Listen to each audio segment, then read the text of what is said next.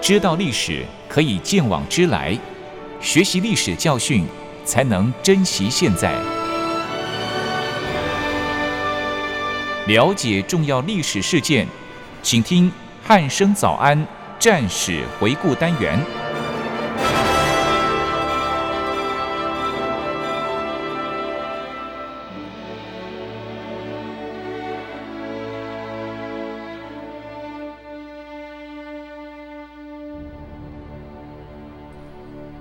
各位听众朋友，您好，欢迎收听今天的战史回顾单元。今天一样邀请到国防大学的曾博元老师来到节目当中。老师你好，呃，一鸣好，各位听众朋友，大家好。嗯，老师上一集哦，我们是聊到了这个楚汉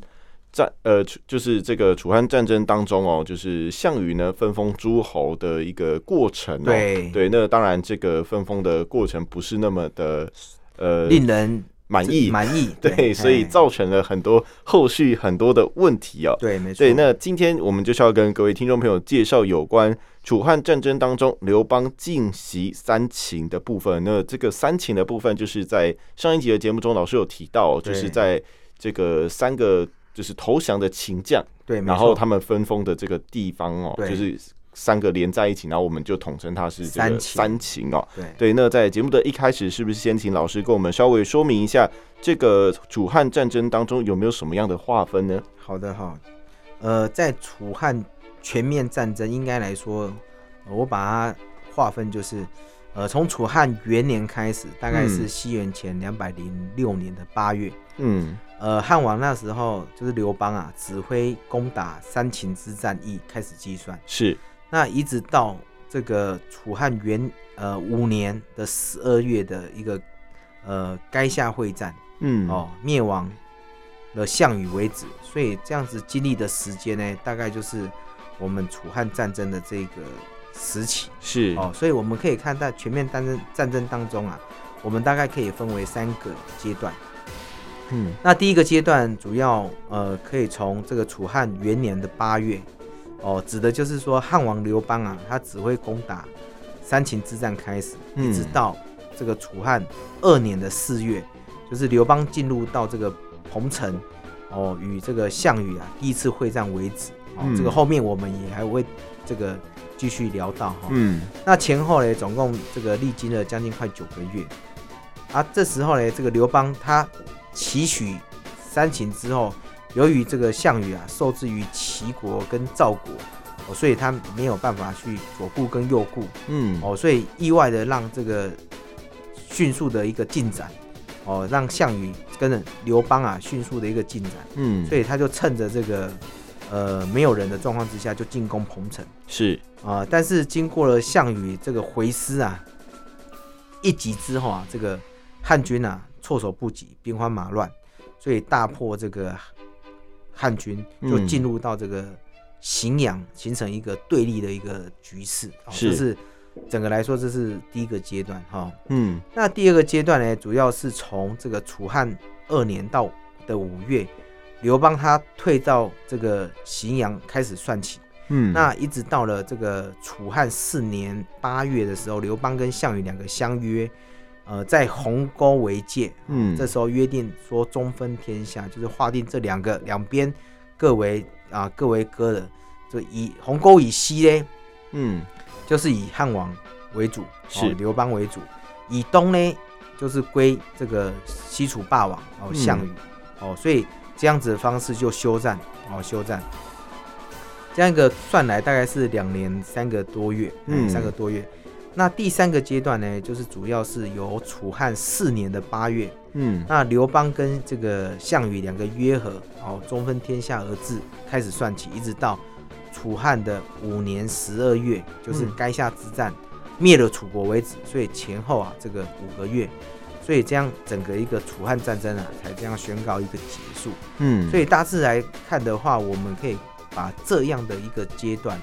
分成这样一个战争啊，分成三个阶段来做一个划分啊。每一个每一个其实都有它在历史上的一个定位。嗯哎、对，嗯，是。其实老师刚才有提到楚汉战争区分三个阶段哦。嗯，那刚才老师谈到第一个阶段是刘邦进袭三秦开对始没，错，对，那一直到刘邦进入彭城跟项羽第一次的会会战战为为止。对，对，那接下来是不是请老师告诉听众朋友这场楚汉战争的战略地形与这个双方的战略方略，给听众朋友了解一下呢？好，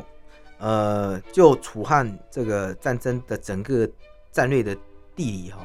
呃，大概有几个，第一个就是关中跟彭城的战略形势的一个比较，嗯那第二个就是河南的地区跟楚汉战争的一个主要的一个形势哦，一个战略的形势的一个关系，嗯再加上山西跟楚汉战争的一个影响哦，以及这个彭城的一个因素。那首首先呢，我先来说明一下这个彭城哦，彭城的战略形势的一个比较。我们先来看看整个一个地略哈、哦嗯关中它是属于一个四射地区，它可以说是进可以攻，退又可以固守。是哎，所以呢，对于敌人的话，其实他可以获得一个主动的一个行动的一个自由。嗯啊，若是从彭城这个地方，彭城这个地方它也是属于市战之地，嗯哎、它比较没有这个险，呃，险要来做一个一战，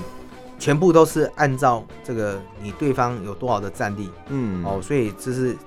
呃，说真的就是兵力比兵力啦，你没有是没有任何的三险可以来做，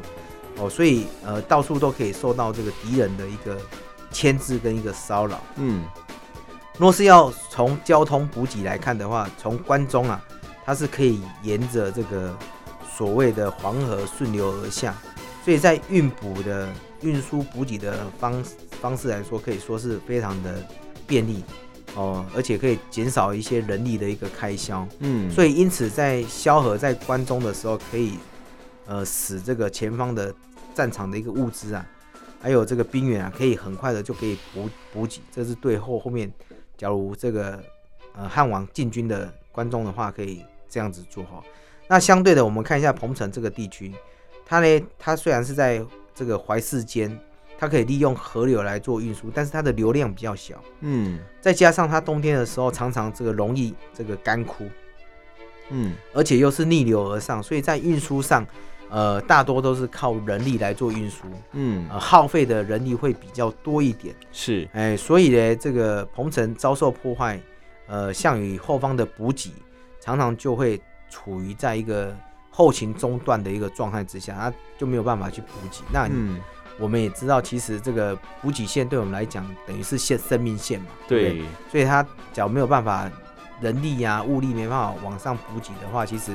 对一个作战的指挥的部分上，其实是有很大的一个影响的哦。嗯所以这关中跟呃关中地区跟这个彭城之间，我们刚刚已经讲了在后勤啊，在地理上的一个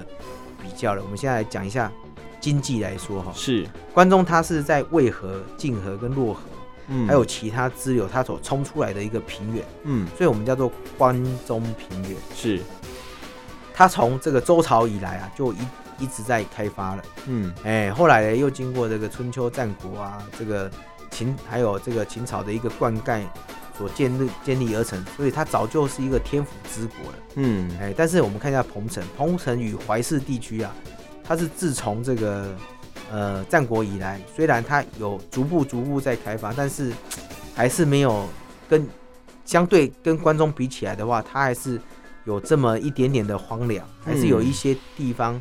没有被开辟。哦哎、是而且再加上哦，因为它这个常常受到这个黄河的一个患患难，嗯所以在经济条件上其实。比较哎差了比，较差。嗯哦，相对跟关中比起来的话，当然是远不如关中的一个优势。所以我们在前几集的时候，为什么这个有一个秦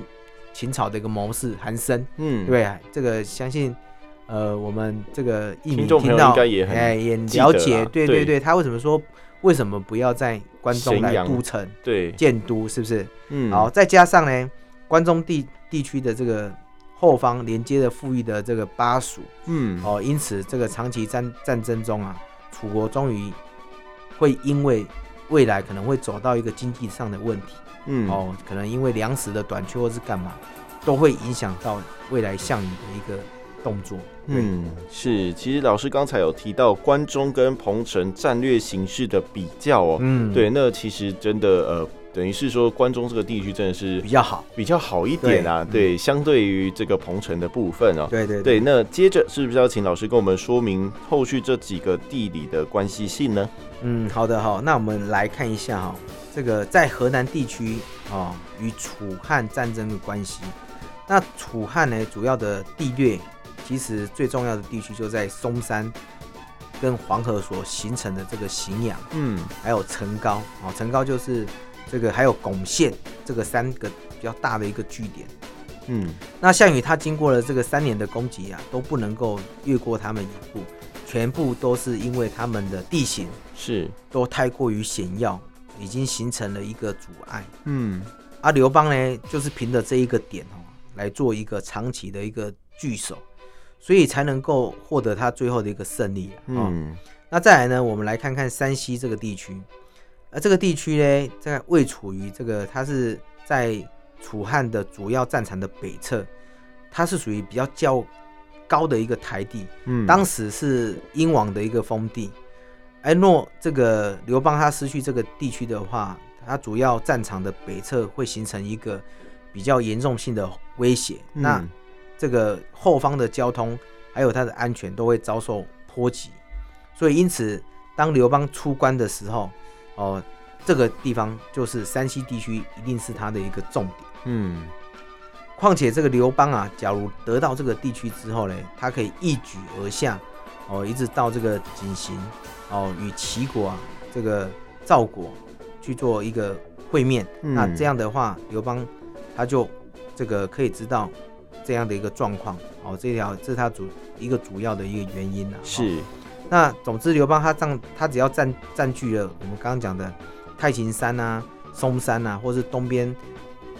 这个地形的话，其实他东边就靠近彭城。嗯，那我们都知道，哎，项羽他是建都在这个地方，是，哎，所以他就形成了一个进攻跟退守的一个形式，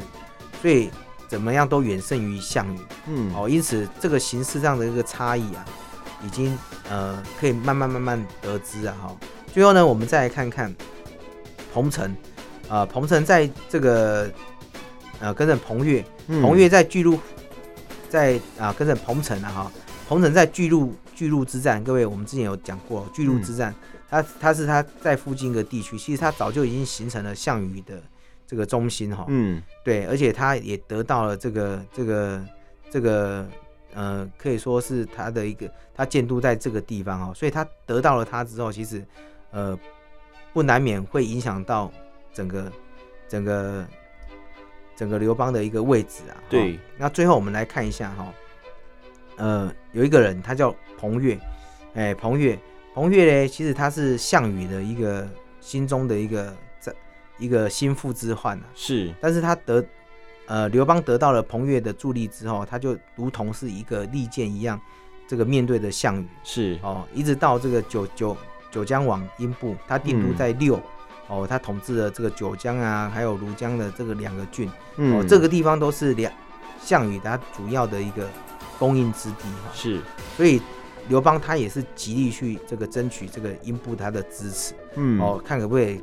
剥削那个项羽他他的军力来孤立他、嗯哦，所以可以看到我们这整个地区啊，除了战略地区的一个重要性之外，它也是呃去找一些主要的一个粮食的一个供应地，去是，把这些军比较那当时封给他的王的这些人员，看可不可以依靠在项羽或是刘邦身上，所以这、嗯这两个都是去抢抢夺这些重要的位置上。嗯，所以我们刚刚所说的这些，其实项羽在战略呀、还有地理环境上都比较处于到劣势。嗯虽然他的兵力很强，嗯，但是呢，他只要没有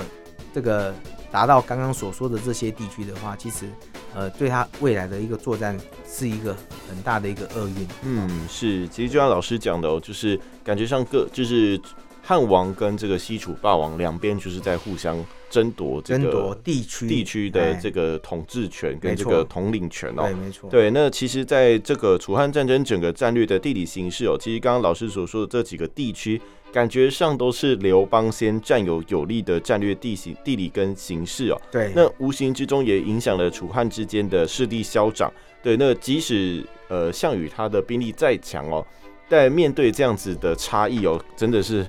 蛮伤的啊、没 错，没错，没对，错那接着是不是请老师告诉听众朋友，项羽以及刘邦他们之间又是如何测拟双方的战争方略的呢？好的、哦，那我先谈谈这个项羽的一个战争的一个方略哦。项羽他始终都是靠着自己强大的战力，就跟嗯刚刚所说的一样啊、是，他一直认为说这样就能够这个战胜攻克哦。而当时他因为这个巨鹿之战而灭掉了这个秦国秦朝嘛、哦，嗯这个就没有把这个建都建在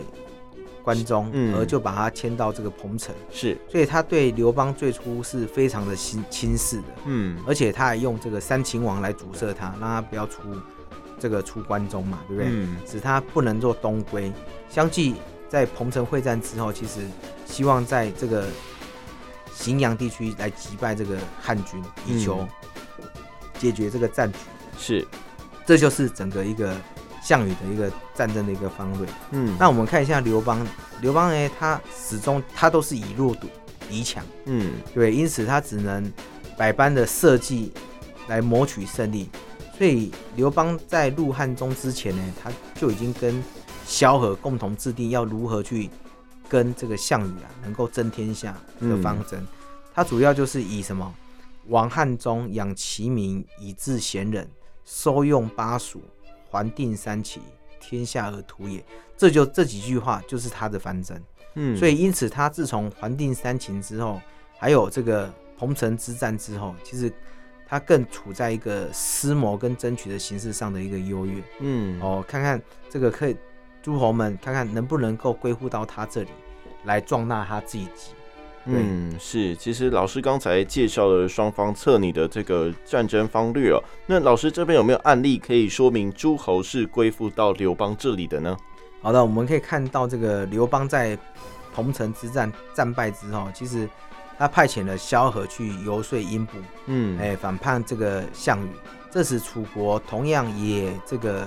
派遣了使者到淮南去，就是催促这个英布来出兵。嗯，哦，那他是九江王嘛，对不对？。对，那这时呢，这个随和就直闯进去，就说九江王你已经归附到汉王这边了，啊，楚国凭什么让他出兵？同时啊，趁机啊力劝这个英布说大势已成啊，就可以杀掉这个楚国的使者，不能让他回去，我们就一起这个协同作战。这个时候呢，英布听完之后好像也蛮有道理的，就把这个使者给怎样杀了，哦，就出兵攻打楚国。是，所以从我们刚刚这个可以得到，其实呃，刘邦当时啊，就一直一直在这个拉拢他的这个这些人马王人马对，啊，来一起抵抵制这个楚国。是，嗯，那其实老师刚才谈完了项羽跟刘邦两个人之间的这个战争谋略、哦，嗯那当时刘邦却有萧何为他制定了一个大战对略，啊以弱对强，然后以谋取胜哦。嗯那我们也知道说，最后就是刘邦得到了这个天下哦。那接着是不是请老师可以说明一下这场楚汉战争当中双方阵营中的主要人人物？那他们之间又有什么样的这个特色呢？嗯，好的哈、这个我记得一鸣有说，其实刘邦啊，他他呃，其实他没有什么太大的谋志哦，其实对但是他人就是多，嗯，对不对？那相较于这个项羽来讲的话，他人就是多。嗯那我们先我们先谈人少的地方先来谈啊好，我们先来讲一下项羽好了。嗯呃，项羽他主要的就是范增还有吕布啊、英布啊、嗯这两两个人哦。那我们先说范增好了，他是这个居巢人，是他很爱这个运用奇计。嗯呃，项梁起兵的时候，范增就曾经说服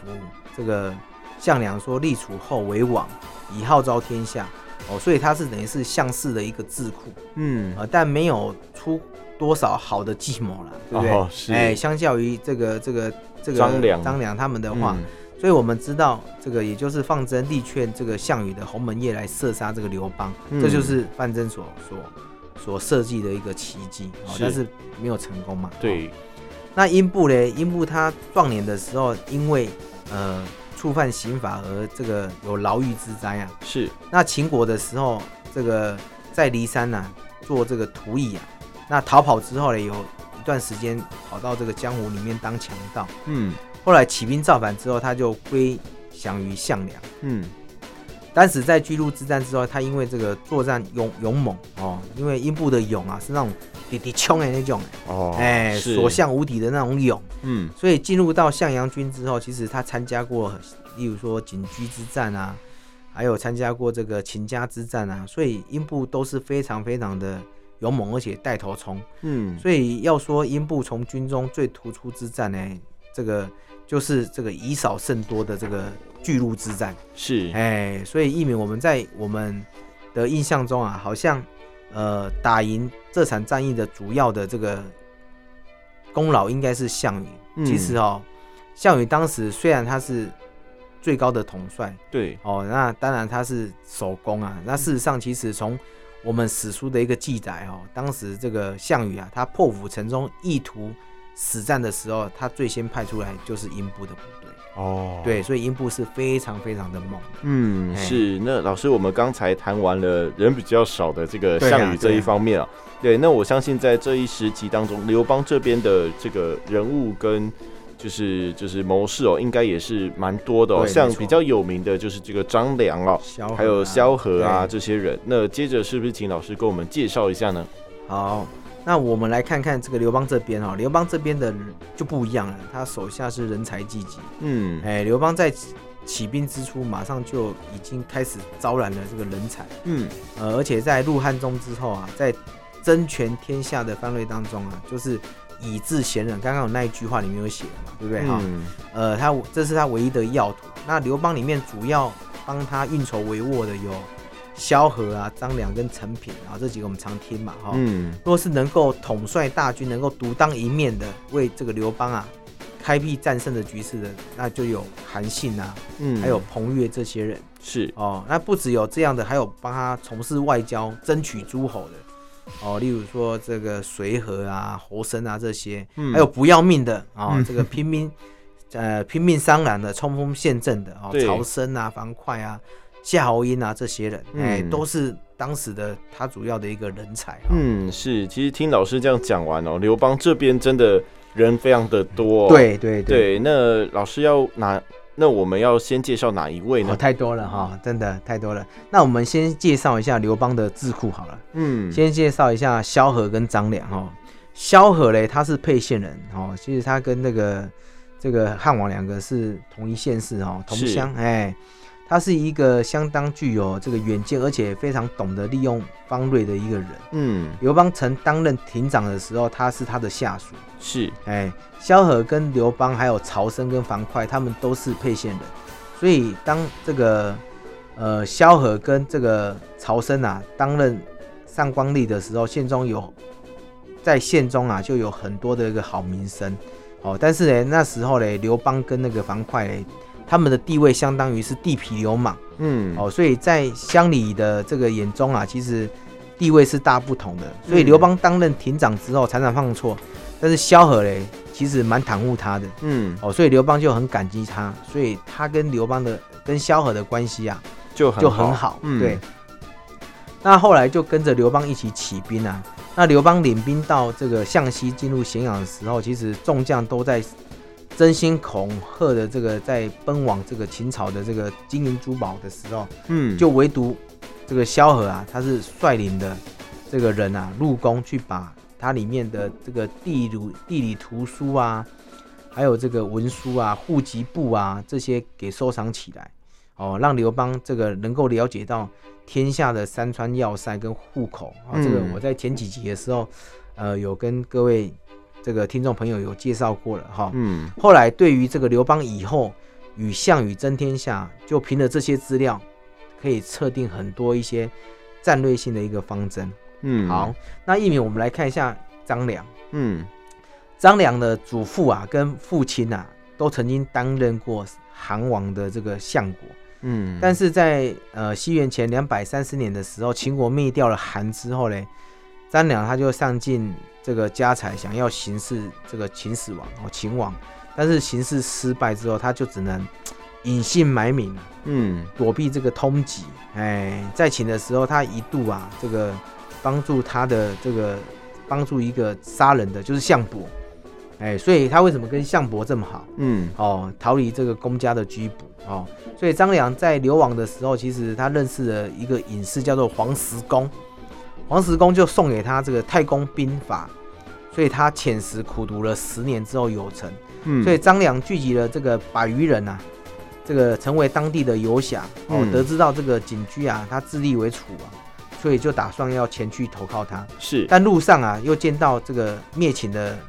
以灭秦为目标的刘邦哦，他在附近屯军，便就率领的这些人啊，就加入到刘邦的一个军队里面去。那因为刘邦很重视他，嗯他就成为了一个顶尖的谋士是，哦，所以张良的作为这个刘邦的一个谋臣，往往都能在这个最关键的时刻啊、给予这个刘邦啊这个正确的一个建议。嗯，哎，所以张良死后被人家称为他叫谋圣。哦，对是。那其实老师已经介绍完刘邦的这个智库哦，对，那确实萧何跟这个张良都是一个狠角色哦、嗯，那紧接着我们要继续介绍哪一号重要人物呢？好，那我们看一下韩信哦。呃，原本他只是一个寻常的一个百姓，是其实他的身家也不是很好，所以耶他一直都是住在别人的家里，自己没有属于自己的家。嗯，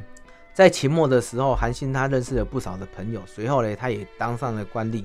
但是，就算呃，在他自己母亲去世的时候，也没有足够的钱去安葬这个他自己的母亲哦，所以哦你看也是是蛮可怜的。对，所以韩信之后就找上了项梁，就拜他为门下嗯，哦。但是非常不幸的，项梁不久之后也过世了，是，所以项羽也不听他的他的建议，所以韩信他就转而就投奔到刘邦刘邦这边来。嗯，那刘邦当时呢也很重视韩信哦，那他也替了这个刘邦也立下了不少的一个功劳、哦嗯。那经过了这样一段时间之后，他就成为了刘邦的一个大将。哦，是。韩信也可以说是就是呃我们所谓的汉初三杰其中之一的对这个人物哦。没错，那他应该有蛮多故事的哦、是不是？再请老师跟我们来说一下呢？嗯，好的，我们大家都知道，早期的韩信他是不得志啊，嗯，所以他投帮投奔刘邦的时候，正好是刘刘邦被项羽封为汉王，哦，在汉是中的时候，哎、嗯对，那韩信结识了萧何之后，让萧何推荐自己给刘邦，嗯那萧何推荐了，但是刘邦觉得韩信他是一个贪得无厌的人，因为他毕竟他是从项羽这边投靠嘛，对不对，所以这个这个他就没有很采纳他。但是因为这个夏侯婴呢，有嗯跟刘邦说过，说要刘邦去提拔这个项羽，所以刘邦就勉为其难的就收了韩信，嗯把他当成一个终极的一个军官来做使是用。那可是项羽认为，韩韩信认为说这个还不足以施展他自己的才能，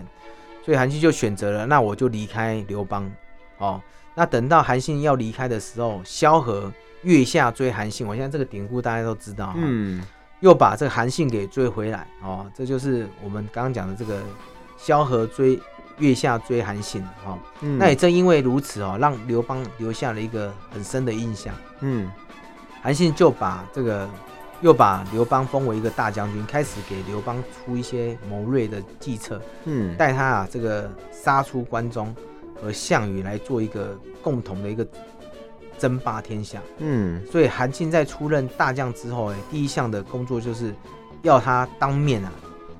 对着这个给他一个评论，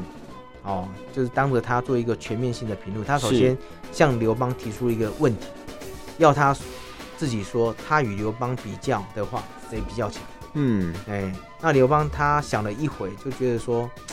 嗯，他回答他说，其实我不如他。嗯，后来这个韩信认为说，你已经破除了刘邦的一个心理障碍，因为你能够接受我不如他嘛，这是一个客观，你已经知己了嘛。对，现在的话就是你要进到知彼的部分，是哦所以韩信所根据他个人的一个观察，指出项羽的性格的一个弱点。他虽很勇，他可以敌千人，对，但是他不能认输贤将嗯哦，所以这个他不能把有功的人这个给予适当的一个奖惩。是，所以在政策上他犯了几项的一个错误。他第一个哈、不居关中而都彭城，就是我们讲的他不要关中，嗯对建都在彭城嘛。是第二个，他不尊重义帝，因为义帝他是这个中原共主嘛。对，再来嘞，再加上诸侯封地分配不公平，刚刚在前几集的时候有跟大家讲过嘛，对不对？对，这几个这个田垄啊、嗯，刘邦啊，还有这个给三秦之地都是一样。对，第四个嘞，他过于残忍，所以天下都怨他。哦，所以这个韩信提出了这个政治啊、经济啊、心理这些因素哦，这个，所以他提出了一个战略的构想，就是要还定三秦。哦还定三秦就是要夺回三秦之地，就是、嗯就对了。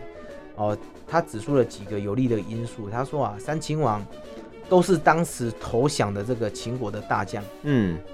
但是呢，秦人的子弟在安阳的时候被项羽给坑杀二十万，对，所以其实父老对他们也是恨之入骨。是，第二个呢，汉王入关中所采取的措施跟项羽是完全不一样，形成了一个强烈的一个对比，所以汉王在关关中是深植人心呐、哦对，所以根据这几个点点的一个判断啊，他说大王你可以举兵东出，嗯，哦，你只要这个一纸文书啊，就可以降服对方，安定局势。哦，所以这个就是项羽给他出的一个谋略。哦，是。那其实老师，我看今天时间也差不多了。那最后是不是请老师用简短的时间再给我们介绍一下刘备呃刘邦这个阵营当中另外一个重要的人物这个彭越呢？对哈、彭越哈、彭越他与这个韩信还有英布他们共同称为汉初三大名将啊，嗯能力极高。他英勇善战，而且善于用兵。后人给他的评价啊可以说是世界战争史里面的唯一可以用正规使用游击战的一个军事